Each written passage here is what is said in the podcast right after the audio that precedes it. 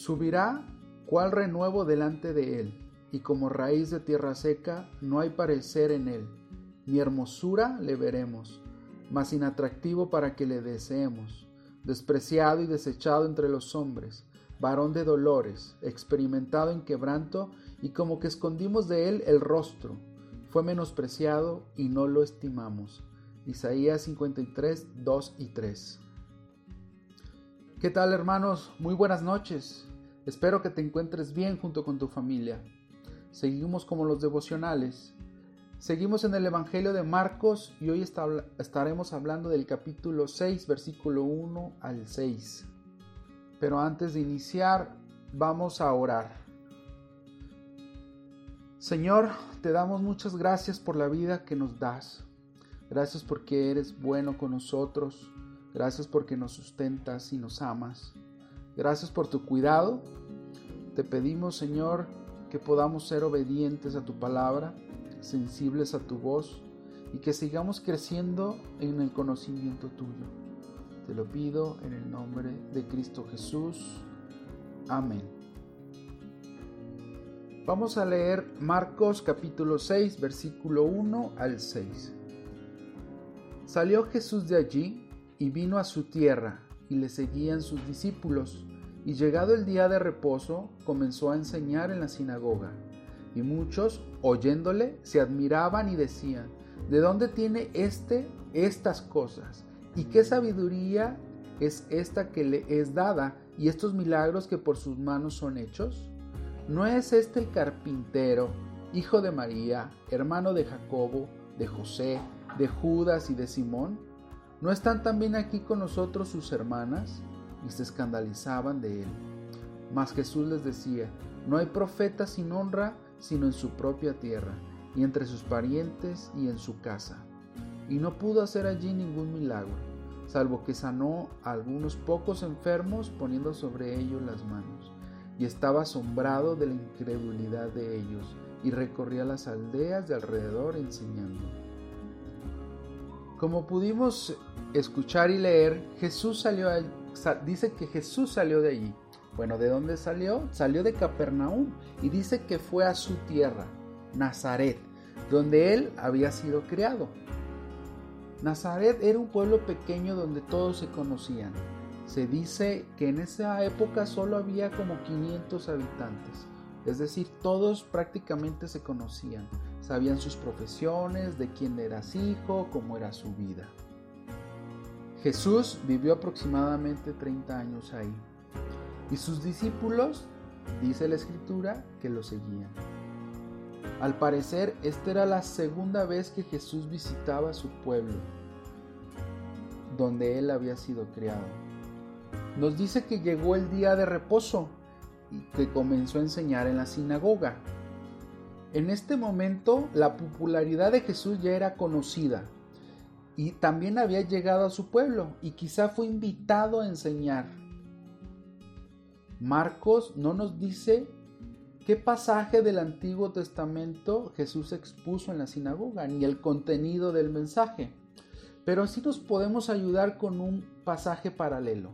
Por ejemplo, el que nos narra Lucas capítulo 4 en donde Jesús también estando en la sinagoga, él empieza a enseñar, lee el libro del profeta Isaías y él afirma que él es el Mesías y es el que el pueblo estaba esperando.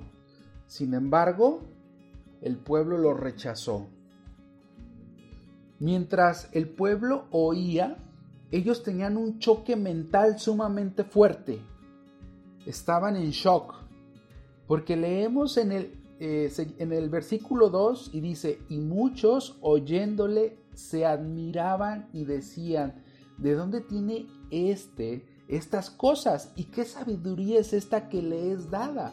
Y estos milagros que por sus manos son hechos. Es decir, ellos se preguntaban, ¿dónde aprendió este tantas cosas? ¿Cómo sabe este letras sin, sin haber estudiado? ¿De dónde saca el poder para hacer milagros? Las personas de Nazaret sabían que el Señor no había recibido una formación como para convertirse en rabino.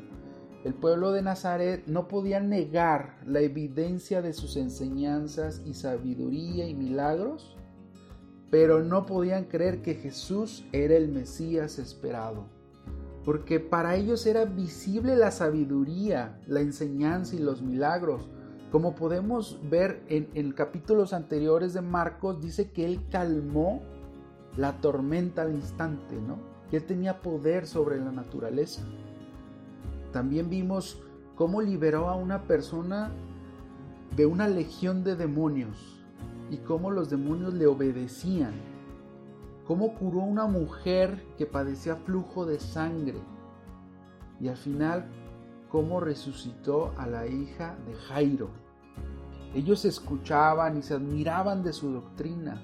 Ellos sabían que Jesús enseñaba como quien tiene autoridad ellos nunca habían oído a nadie hablar como él. El pueblo estaba en un shock mental. Sin embargo, ellos creían que era una persona común. En el versículo 3 dice, ¿no es este el carpintero? Aquí podemos este, notar que el Señor estando en el mundo aprendió a ser artesano. La palabra carpintero que está en la escritura se traduce de una manera más amplia y puede significar carpintero, herrero o albañil. Pero lo que trataban de resaltar, eh, lo, que se estaban preguntando, es, es, que Jesús era una persona común y corriente. Dice, pues es, es carpintero. A lo mejor, muy probablemente Jesús, eh, junto con José, a lo mejor le hicieron un trabajo en su casa ellos se, ellos se cuestionan cómo, cómo puede ser que, que Jesús, el carpintero, llegue a ser el Mesías, si nosotros lo conocemos. El pueblo estaba tan cegado en incredulidad que no pudieron ver su testimonio de impecabilidad de nuestro Señor.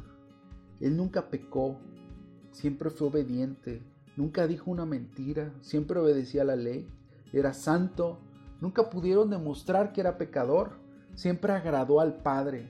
Nunca hubo engaño en su boca. No tenía que ofrecer sacrificio por sí mismo porque es sin pecado. Pero para ellos era una simple persona común y corriente. Estaban en incredulidad. Y no solo eso, sino que el pueblo de Nazaret veía a Jesús como un bastardo. Como lo podemos ver, dice, ¿no es este carpintero hijo de María? La cultura judía solía identificar a la persona con el nombre de su padre y no al de su madre. Y cuando desconocían el nombre del padre le llamaban como hijo de su madre. Como lo podemos ver en Juan 8:41 que le dijeron, nosotros no somos nacidos de fornicación, un padre tenemos que es Dios. Ellos pensaban que Jesús era tan común que decían, bueno, yo conozco a sus hermanos y hermanas, y que por lo menos, como dice la escritura, tenía seis, porque dice hermano de Jacobo, de José, de Judas y de Simón. ¿No están también aquí con nosotros sus hermanas? De hecho, en la escritura nos dice que ni sus hermanos creían en él, como vimos en Marcos 3:21 que decían que Jesús estaba fuera de sí. Ellos decían que se había vuelto loco, para las personas de Nazaret era imposible que Jesús fuera el Mesías. Ellos pensaban que era una persona común y corriente y que conocían de dónde venía. No fue hasta la muerte y resurrección del Señor que Jacobo se convirtió y escribió la carta de Santiago. También Judas, que escribió la epístola con ese mismo nombre. Jesús era más que un carpintero. En el Nuevo Testamento presenta categóricamente a Cristo como Dios. En el Antiguo Testamento hay 60 profecías mesiánicas principales y aproximadamente 270 ramificaciones que se cumplieron en la persona de Jesucristo. Estos cumplimientos en Cristo son señales de que el pueblo, el, eh, estos cumplimientos en Cristo son señales que el pueblo podía ver pero no lo podían creer. estaban llenos de incredulidad y ellos pensaban que era una persona común y corriente, común y corriente, siendo que Cristo nunca pecó y que pudieron ver su vida por poco por poco menos de 30 años. Podían ver sus milagros, podían escuchar su testimonio, sus enseñanzas, sin embargo no creían en él. Como lo dice Romanos 1.18, porque la ira de Dios se revela desde el cielo contra toda impiedad e injusticia de los hombres, que detienen con injusticia la verdad, porque lo que de Dios se conoce le es manifiesto, pues Dios se, pues Dios se lo manifestó porque las cosas invisibles de Él, su eterno poder y deidad, se hacen claramente visibles desde la creación del mundo, siendo entendidas por medio de las cosas hechas de modo que no tienen excusa. Pues habiendo conocido a Dios, no le glorificaron como a Dios, ni le dieron gracias, sino que se envanecieron en sus razonamientos y su necio corazón fue entenebrecido. Esto es lo que estaba pasando en Nazaret. Se estaban envaneciendo en sus razonamientos y había un corazón entenebrecido. Ellos podían ver sus milagros, podían ver sus enseñanzas, sabían que su enseñanza no era como la de una persona normal, él enseñaba con autoridad, es decir, su poder y su deidad se hacían claramente visibles, pero se envanecieron en su razonamiento. El pueblo no podía superar el hecho de que alguien tan conocido para ellos como Jesús se atreviera a hacer una afirmación de decir que Él era el Mesías. Jesús, al ver y al escuchar esto, les decía, no hay profeta sin honra sino en su propia tierra y entre sus parientes y en su casa. Nadie en Nazaret creía en él, incluso los de su propia familia. Aunque sabemos que más adelante los hermanos de Jesús llegarían a la fe. Muchas personas en Nazaret lo consideraban un profeta, pero no en su propia tierra. Las personas se negaban a creer sus enseñanzas y a desestimar sus milagros. Y según versículo 5 dice que no pudo hacer allí ningún milagro, salvo que sanó a algunos pocos enfermos poniendo sobre ellos las manos. En ese momento Jesús decidió ya no hacer milagros en Nazaret, salvo algunas cuantas personas.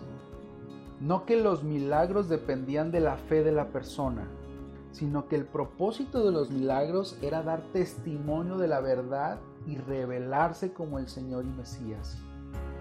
Los milagros nunca fueron para entretener, sino para conmover a quienes estaban abiertos al Evangelio hacia la fe. Pero el pueblo de Nazaret tenía incredulidad en sus vidas. Nuestro Señor estaba asombrado en el versículo, como dice en el versículo 6, estaba asombrado de la incredulidad de ellos. Solo dos ocasiones se registran que el Señor estuvo asombrado. La primera vez fue, fue cuando un centurión romano llegó con Jesús rogándole, postrado, diciéndole que su criado estaba gravemente atormentado. Y Jesús en el versículo 10 de Mateo capítulo 8 dice que se maravilló y dijo a los que le seguían, de cierto digo que aún en Israel he hallado tanta fe. Y la segunda ocasión fue en esta, ante la falta de fe, ante la incredulidad. Luego de este rechazo, no hay datos de que Jesús haya regresado a Nazaret.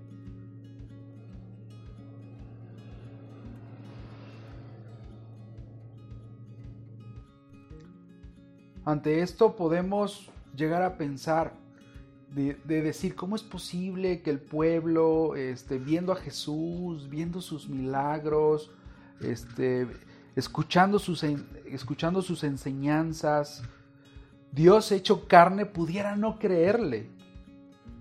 Pero recordemos que en algún tiempo también nosotros estuvimos en incredulidad y que nosotros éramos responsables de nuestra incredulidad.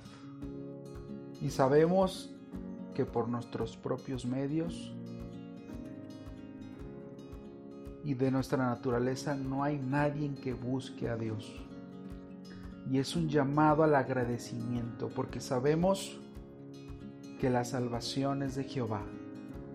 Como lo dice en Efesios 2.4, pero Dios, que es rico en misericordia por su gran amor con que nos amó, aun estando nosotros muertos en pecado, nos dio vida juntamente con Cristo. Por gracia sois salvos. Y juntamente con Él nos resucitó y asimismo nos hizo sentar en lugares celestiales con Cristo Jesús. Demos gracias a Dios por su misericordia, por su gran amor con que nos amó, porque nos dio vida juntamente con Cristo y nos resucitó. Y que por gracia somos salvos por medio de la fe. Esto no es de nosotros, pues es un don de Dios, no por obras para que nadie se gloríe. Hermanos, es un momento de gratitud.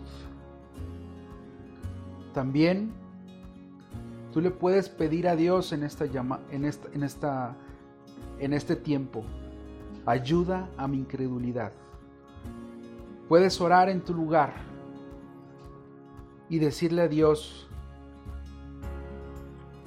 puedes pedirle a Dios, ayuda a mi incredulidad. Quiero tener fe.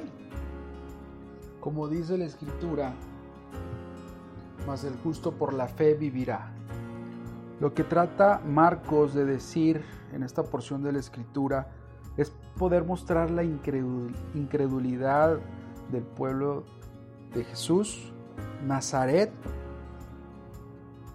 y cómo ellos en incredulidad, aunque veían sus milagros, escuchaban sus enseñanzas, ellos creían que era un carpintero, hijo de María, que ellos conocían y que él no era posible que fuera el Mesías. Te invito a seguir meditando en esta porción de la escritura y que puedas este, poderlo aplicar, el, eh, tratar de aplicar lo que este significado a tu vida y a mi vida. Vamos a orar. Señor, te damos muchas gracias por tu palabra. Gracias por tu salvación. Gracias porque la salvación es tuya, Señor y que nos diste vida cuando estábamos muertos en nuestros pecados. Gracias Señor por el don de la fe, por tu salvación, por transformarnos de incredulidad en nuestras vidas a tener fe en ti. Ayúdanos a seguir creciendo, Señor, a conocerte cada día más y a ser sensibles a tu voz. Muchas gracias por tu cuidado, por el sustento, por la salud. Te pido, Señor, por las, nuestros hermanos que están en necesidad. Tú sé con ellos. Te agradecemos y te damos gracias en el nombre de Cristo Jesús. Amén.